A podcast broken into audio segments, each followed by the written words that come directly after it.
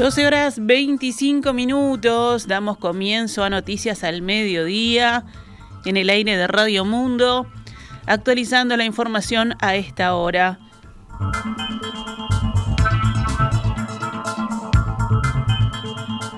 La marcha del silencio en reclamo por el paradero de los detenidos desaparecidos en la última dictadura cívico-militar volverá a realizarse hoy en la avenida 18 de julio de Montevideo y en otras ciudades del país, luego de dos años en los que los manifestantes mejor dicho, que la manifestación estuvo suspendida por la emergencia sanitaria.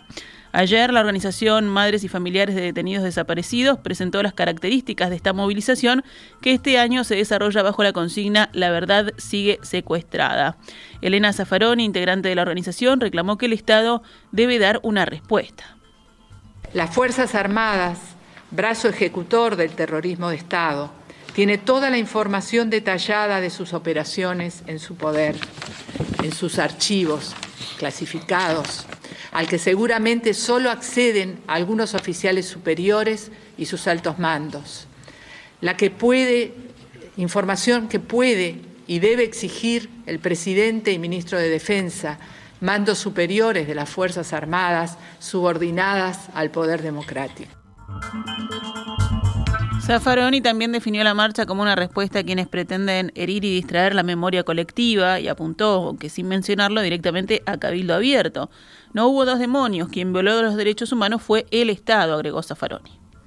Estos ataques que se dan hoy, principalmente desde el partido militar, que utiliza el Parlamento para hacer campaña antidemocrática, validar las acciones de terrorismo de Estado y el servicio a la, a la patria que nos hicieron, que con gran coherencia persiguen objetivos concretos, atacar a la Fiscalía Especializada sobre Violaciones de Derechos Humanos, intentar una ley de prisión domiciliaria para militares, policías y civiles, asesinos, torturadores y desaparecedores, muchos de ellos confesos, y hasta reflotar la infame ley de caducidad. En la capital, la concentración está convocada para las 19 horas en Rivera y Jackson. La marcha luego tomará 18 de julio hasta llegar a la Plaza Cagancha. Además, habrá otras 35 marchas en todo el país. El colectivo Imágenes del Silencio repartió 22.000 fotografías de desaparecidos en Montevideo para que todo el que quiera pueda cargarlas y no solo sus familiares. El grupo explicó que la idea general al final de la marcha varias cuadras de carteles detrás de los familiares y tomar una foto de esta, de esta hilera de gente con los carteles cuando se cante el himno en la Plaza Libertad. Cada foto incluye un código QR donde se contará la historia de esa persona desaparecida por la represión militar para que no se pierdan las historias y mantener la memoria.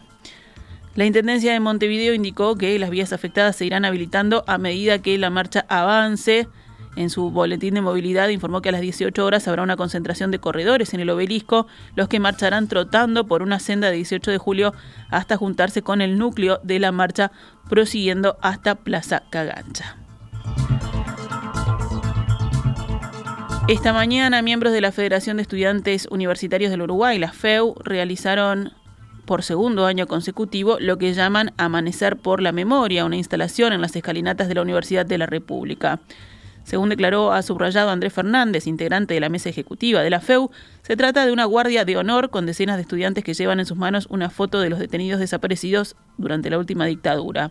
Como FEU, pero como pueblo uruguayo en general, la lucha por memoria, verdad y justicia nos atraviesa y es una muestra más de nuestro compromiso para seguir peleando para lograr mayores avances en los juicios a los responsables y encontrar la verdad sobre las desapariciones y todos los delitos cometidos en la dictadura, afirmó Fernández. La instalación permaneció durante algunas horas, este viernes de mañana, como previa a la marcha del silencio que esta noche vuelve a recorrer, como dijimos, 18 de julio.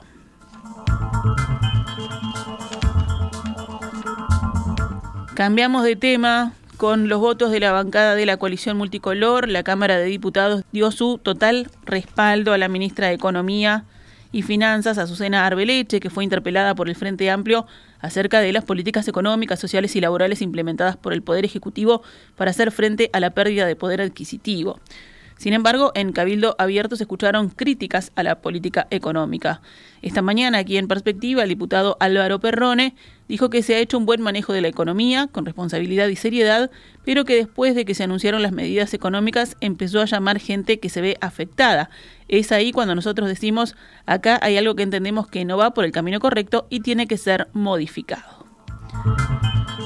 Por su parte, el diputado nacionalista Sebastián Andújar también dijo en declaraciones hoy en perspectiva que las interpelaciones son parte de la actividad que aceptaron los ministros al ser elegidos. Sobre los cuestionamientos del Frente Amplio, agregó lo siguiente. El diálogo político está intacto.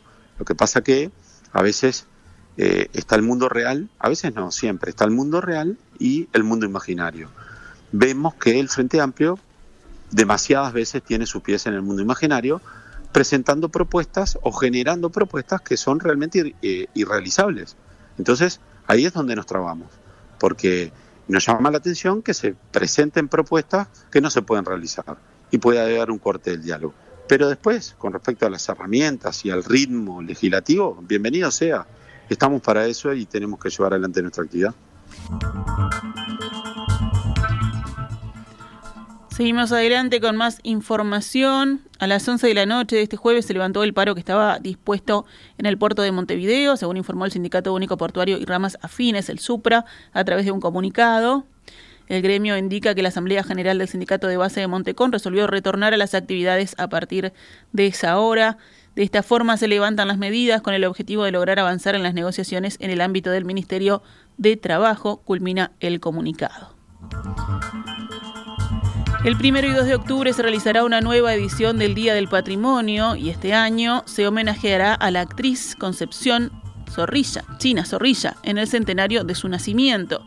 Bajo la consigna Cultura de dos orillas se busca promover el mundo del Río de la Plata con diversas actividades en todo el país. El ministro de Educación y Cultura, Pablo da Silveira, afirmó que será una fiesta rioplatense digna de la homenajeada.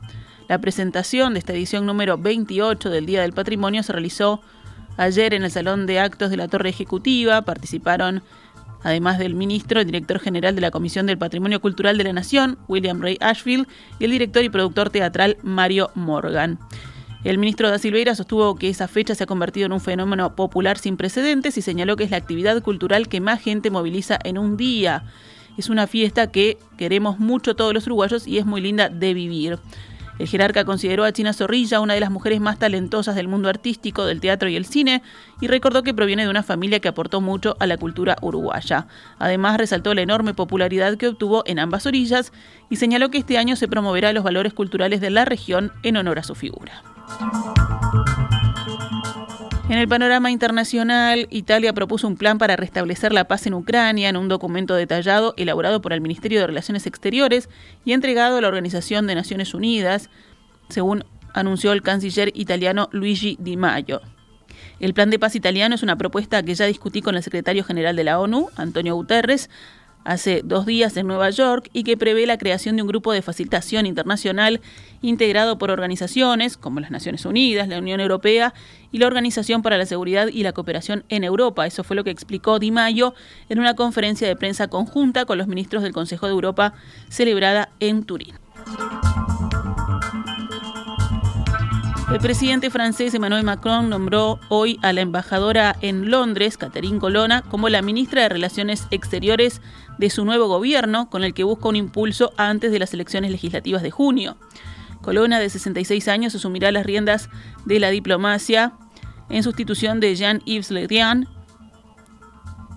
Clement Bon pasa de secretario de Estado a ministro delegado de Asuntos Europeos y será su mano derecha.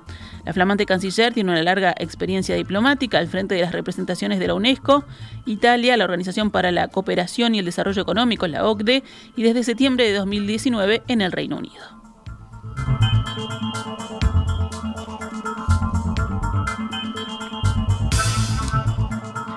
Cerramos esta recorrida en la región, el multimillonario Elon Musk anunció hoy en Twitter el lanzamiento de su programa de conexión satelital para escuelas aisladas y de monitoreo medioambiental de la selva amazónica al llegar a Brasil para reunirse con el presidente Jair Bolsonaro. súper animado de estar en Brasil para lanzar el Starlink para 19.000 escuelas no conectadas en áreas rurales y el monitoreo medioambiental de la Amazonía. Eso fue lo que tuiteó el dueño de Tesla y SpaceX, quien se reúne con el mandatario brasileño en un lujoso hotel del municipio de Porto Feliz, en el estado de San Pablo. En deportes, Wanderers le dio vuelta al partido a Lanús como visitante, le ganó 2 a 1 y sigue con chances de avanzar en la Copa Sudamericana. Para eso deberán triunfar como locales el próximo miércoles ante el Barcelona de Guayaquil y esperar que Lanús no le gane a Metropolitanos que ya está eliminado. Por la Liga Uruguaya de Básquetbol, Vigual le ganó 98-83 a Trubil y puso 2 a 0 la llave semifinal.